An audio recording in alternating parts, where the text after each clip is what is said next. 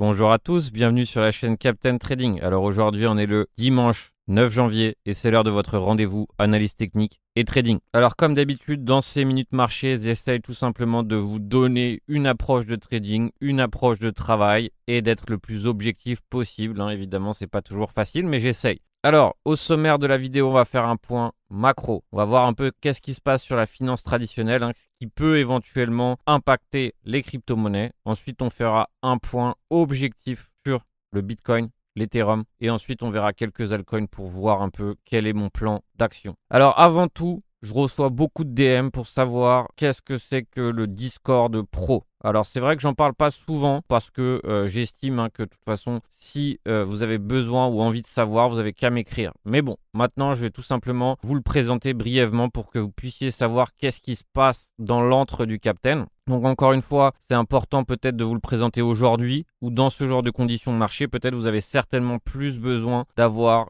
simplement un guide dans ce Discord Pro, j'essaye de discerner pas mal de domaines. C'est-à-dire que dans ce Discord Pro, tout simplement, je discerne le scalping, le swing et l'investissement. C'est-à-dire que pour ma part, j'aime bien ces trois activités. Et évidemment, pour moi, elles, font partie de ma routine. Donc c'est pour ça que dans ce Discord, vous allez voir qu'il y a trois domaines d'activité. Donc DCA. Par exemple, le DCA qui a débuté cette année, je suis assez fier de ce DCA, c'est le Secret Network. On a commencé le 21 décembre. Donc il est à peu près en x2 par rapport à notre entrée. Donc c'est vraiment plutôt très bien. Il y en a d'autres. Donc ça fait à peu près depuis le 31 décembre que j'ai commencé à m'exposer aussi à l'Osmo. Et donc je suis aussi assez exposé petit à petit à l'écosystème Atom. Mais bref, ici c'est là que, après mes recherches, après ce que j'estime être intéressant, je débute des DCA. Et donc pour ceux qui s'intéressent à l'investissement, ça devient intéressant. Par exemple, les investissements DCA de l'année dernière qui ont plutôt très bien fonctionné, c'était par exemple le Alice, le SLP, le Tower. Donc le SLP maintenant, ça y est, il est fini. Le Tower, il a très bien performé. Pour beaucoup, je suis sorti avec des x3, avec des x2. Donc c'est euh, aussi une thèse d'investissement qui s'est plutôt bien déroulée. Derrière, il y a des ressources que j'estime être des ressources premium, c'est-à-dire qu'elles sont uniquement valables pour ceux qui s'inscrivent dans le premium.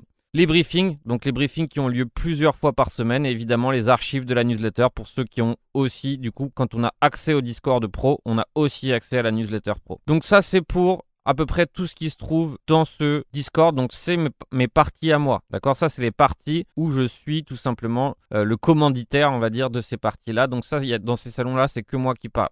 Donc il y a le challenge où on a eu, on a des, résultats relativement cohérents. Donc c'est pas, voilà, on n'est pas encore sur du 100%, mais on a fait à peu près 40% depuis le début du challenge. Donc ça reste tout à fait raisonnable vu les conditions de marché qu'on a depuis le début du challenge. Alors dans ce challenge aussi, il faut savoir que je partage mes entrées de A à Z. Pourquoi je suis rentré, pourquoi je suis sorti. Et derrière, finalement, ça fait des plans de trading très complets et que j'estime être super pédagogique. Donc c'est vrai que l'enjeu c'est que c'est vraiment très pédagogique et du coup euh, ça permet à ceux hein, qui n'ont pas de stratégie ou qui sont encore en recherche de stratégie tout simplement de comprendre comment mettre en place une stratégie. Ensuite, ça c'est les challenges qui sont réservés du coup à tous les membres, d'accord? Ici, ça parle scalping, ça parle swing, ça parle plan de trading, etc. Donc ça c'est les membres entre eux qui partagent leur plan, qui partagent leur approche de travail et donc ça fait du coup des channels interactifs qui sont super intéressants pour ceux qui souhaitent euh, du coup s'entraider. Et ça c'est vrai que là-dessus, il y a beaucoup d'entraide et c'est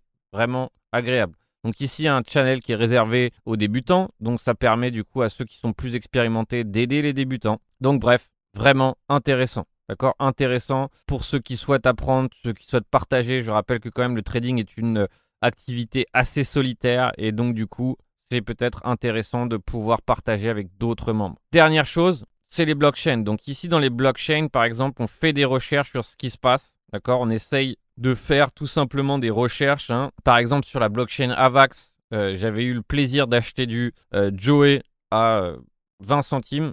Et du coup, bah, c'est ce jour-là qu'on a commencé cette blockchain Avax, ici, ce salon blockchain, où on a essayé de chercher les farming les plus intéressants, etc. Donc ça, c'est plutôt des choses qui sont liées à du digging sur les blockchains. Et derrière, on essaye de trouver des opportunités, peut-être profiter des airdrops, etc., etc. Donc ça, c'est un salon qui est plus réservé tout simplement à la recherche. Et enfin, le petit journal de bord, c'est là où je veux que les élèves tout simplement fassent des bilans positifs, négatifs sur leur semaine et derrière évidemment ça permet de progresser. Le but tout simplement c'est de que chacun puisse progresser, c'est d'imbiber les gens de mes méthodes et derrière évidemment qu'ils soient le plus indépendants possible. Parce que pour avoir tout simplement des gens qui font exactement la même chose que moi, ça n'a strictement aucun intérêt. Le but c'est tout de même que dans ce Discord, que dans ce que vous apprenez avec moi, vous soyez totalement indépendant. D'accord? Sinon, ça n'a strictement aucun intérêt. Et donc, je vous rappelle après que le reste de mes ressources se trouve sur mon site internet, captain-trading.com et sur YouTube. J'ai beaucoup, beaucoup de tutoriels. J'ai au moins une quinzaine d'heures de vidéos sur les tutoriels pour une formation complète à l'analyse technique avec du niveau pour débutants et du niveau avancé. Alors maintenant qu'on a fait ce petit sommaire, je pense que c'est important euh, dans ces moments un peu difficiles de marché de comprendre qu'il est important de s'éduquer, qu'il est important de se renseigner, qu'il est important d'avoir un plan parce que sinon tout simplement on va perdre. C'est vrai que c'est des choses que euh, je vous rappelle et que j'essaye de vous rappeler très fréquemment, mais avoir un plan sur un marché financier est strictement nécessaire. Dites-vous bien que c'est pas parce qu'on est sur des cryptos qu'il n'y a pas des gens qui sont beaucoup plus malins que nous et qui veulent du coup et qui sont prêts à tout pour récupérer notre argent. D'accord? Il faut savoir que le trading, c'est pas un monde de bisounours. L'investissement non plus.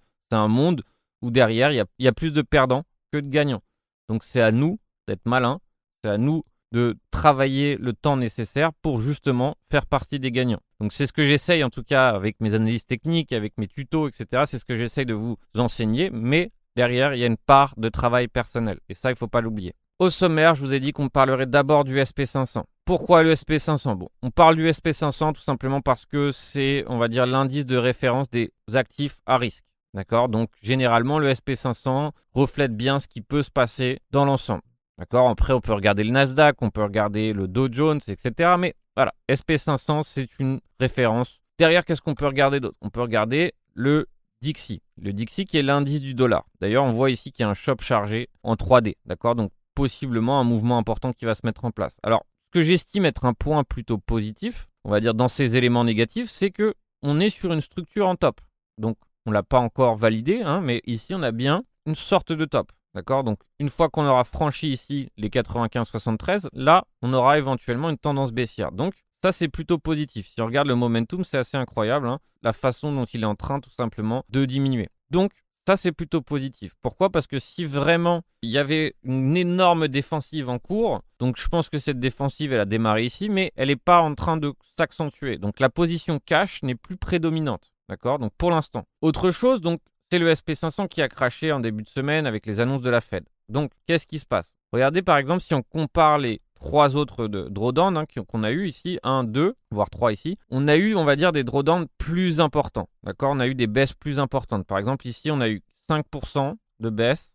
Ici, on a eu à peu près, si on prend le top to bottom, 4% 76. Et donc ici, on n'est même pas à euh, deux tiers de cette baisse. D'accord? Donc ici, on est à peu près à 3% et demi, si je ne me trompe pas. 3, ouais, 3% et demi, à peu près. Donc par exemple aussi ce drawdown hein, qui a été plus important aussi ici.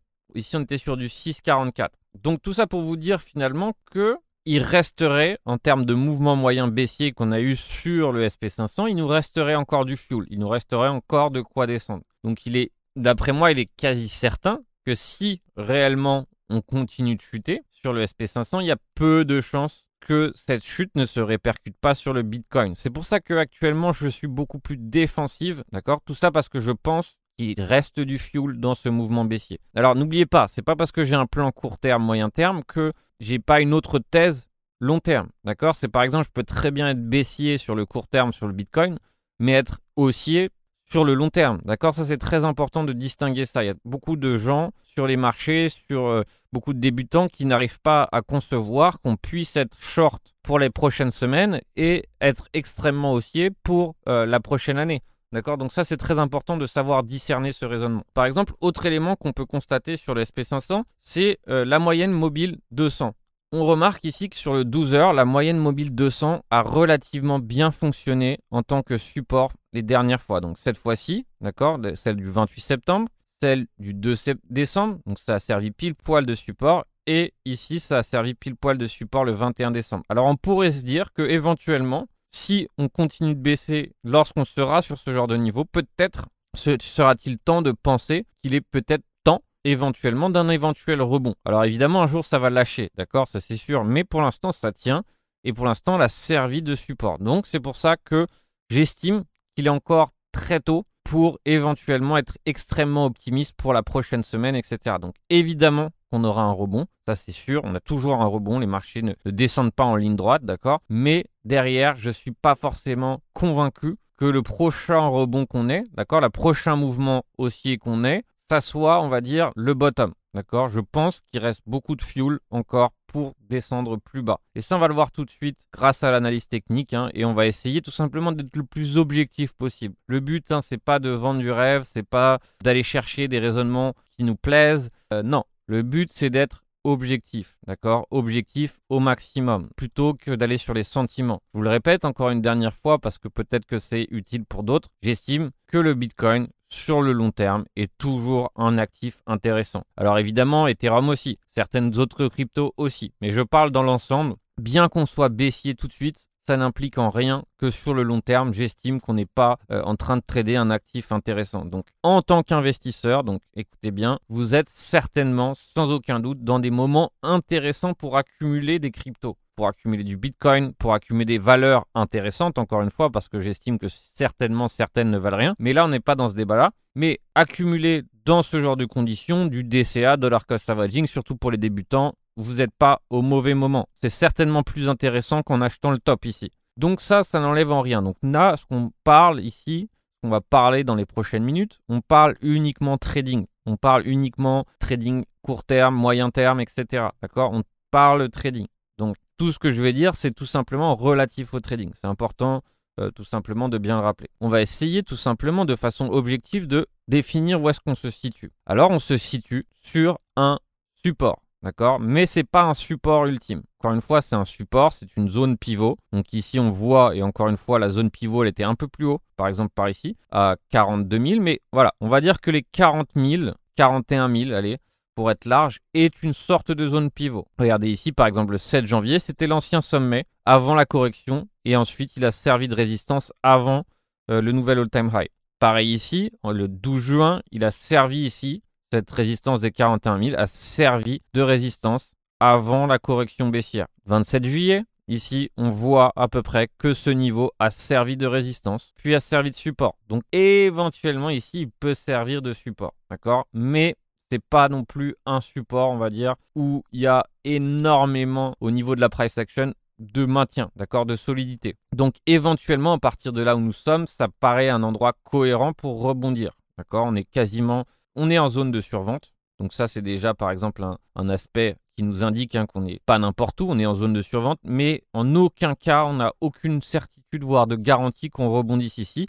Et il faut très bien comprendre que si on franchit ce niveau à la baisse, ça nous conduit directement vers le suivant à 36 000 dollars. Donc, à vous de savoir si, 1, vous souhaitez vous exposer ici, qui peut être un niveau intéressant. Encore une fois, ce n'est pas forcément le niveau que j'ai envie d'acheter, mais ça peut être une tentative d'achat. Mais il faut savoir que si on le fait sans stop loss ou si on le fait voilà, sans un plan précis, on perdra l'opportunité de se placer beaucoup plus bas. D'accord? Surtout si on met toutes ces cartouches. Alors on peut éventuellement rentrer une première fois ici et se dire on rentre une deuxième fois si on va sur ce niveau. Mais pour l'instant, il faut être conscient que ce graphique n'est pas extrêmement intéressant pour l'instant. D'accord? On voit ici une espèce d'épaule, épaule et tête. D'accord? Donc encore une fois, je suis pas forcément fan des figures chartistes, surtout celles qui sont évidentes, mais on est quand même sur une horizontale. Si on lâche cette horizontale, il est évident qu'on pourra aller sans aucun doute chercher au moins les 36 000. Donc c'est là où il faut savoir à quel moment on lâche nos cartouches. Donc c'est pour ça qu'il est très important en tant que trader de savoir si on prend ce rebond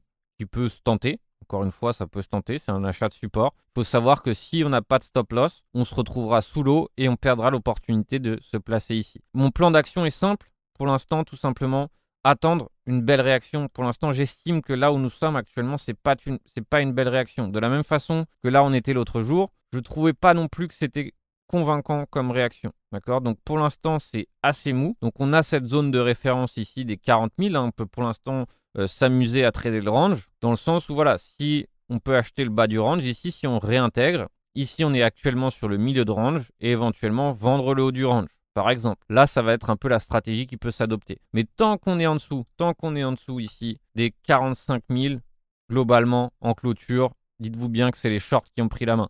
Donc, je serais beaucoup plus friand, tout simplement, de me positionner short à chaque fois qu'on fait une belle hausse. Par exemple, haut du range ici qui se trouve actuellement plus ou moins à 42 000, éventuellement chercher une opportunité short, etc. etc.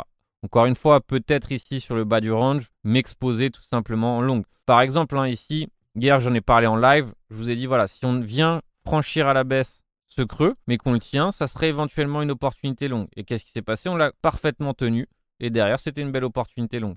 Donc là, actuellement, on se trouve sur le milieu de range. Donc actuellement, on peut éventuellement spéculer sur une stratégie d'achat du milieu de range. Encore une fois, il faut être précis dans ce qu'on fait et derrière évidemment comprendre que si on n'a pas de stop loss, comprendre que si on prend des risques hein, qui sont bien trop importants, on peut rapidement se trouver dans des situations très embarrassantes. Alors il est préférable d'être extrêmement prudent en ces temps-ci ou alors tout simplement si vous sentez que vous êtes débutant, ne tradez pas. Ça sera aussi une façon pour vous d'économiser de l'argent, tout simplement parce que c'est des conditions de marché qui sont faites pour les pros. Alors maintenant, on va parler d'Ethereum. D'accord? Ethereum est, on va dire, pour moi, l'actif qui va prendre une place majeure dans mon portfolio de 2022. Pour moi, c'est évident que Ethereum est un coût intéressant et que, par exemple, c'est lui un peu qui, qui, a encore un potentiel aussi important. D'accord? C'est vrai que, par exemple, si on regarde le Bitcoin par rapport, par exemple, à l'all-time high des 10 000 dollars, on a fait x7. Pour l'instant, Ethereum, on a fait un bel all-time high hein, depuis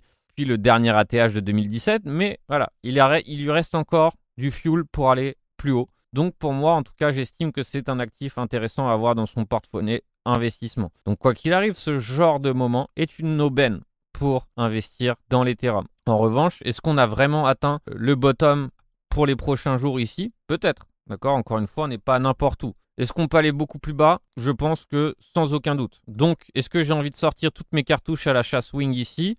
Ou je préfère tout simplement attendre une impulsion et dans ces cas-là prendre le risque de rentrer un peu plus tard, ou euh, je préfère tout simplement tout mettre tout de suite. Bah, évidemment, je préfère rentrer plus tard avec un vrai signal. Donc encore une fois, actuellement, on est sur un support, donc on a tout à fait l'opportunité, par exemple, d'avoir un plan dans ce genre, hein, tout simplement. Ok, on achète ça, on a un stop loss par ici, et notre objectif est à peu près la ligne de coup par ici. Ça peut se jouer. D'accord Encore une fois. Mais il faut savoir qu'on est complètement à contre-courant. Donc, qu'est-ce qui se passe? Les probabilités de non-réussite sont beaucoup plus élevées. Il faut savoir que maintenant, tous les investisseurs actuellement, tous les débutants veulent acheter. Veulent acheter le bottom, veulent acheter leur crypto préféré. Sauf que vu que la tendance est baissière, vu que l'ensemble baisse, bah tout simplement, ça continue de baisser plus bas. Alors c'est pour ça que, dans, en tout cas cette semaine, je vais privilégier les shorts. Alors encore une fois, Qu'est-ce que ça veut dire priver les shorts? Ça veut dire shorter le support ici à n'importe quel endroit Évidemment non. Le but maintenant pour moi, ça va être d'attendre des niveaux précis et de shorter. Par exemple,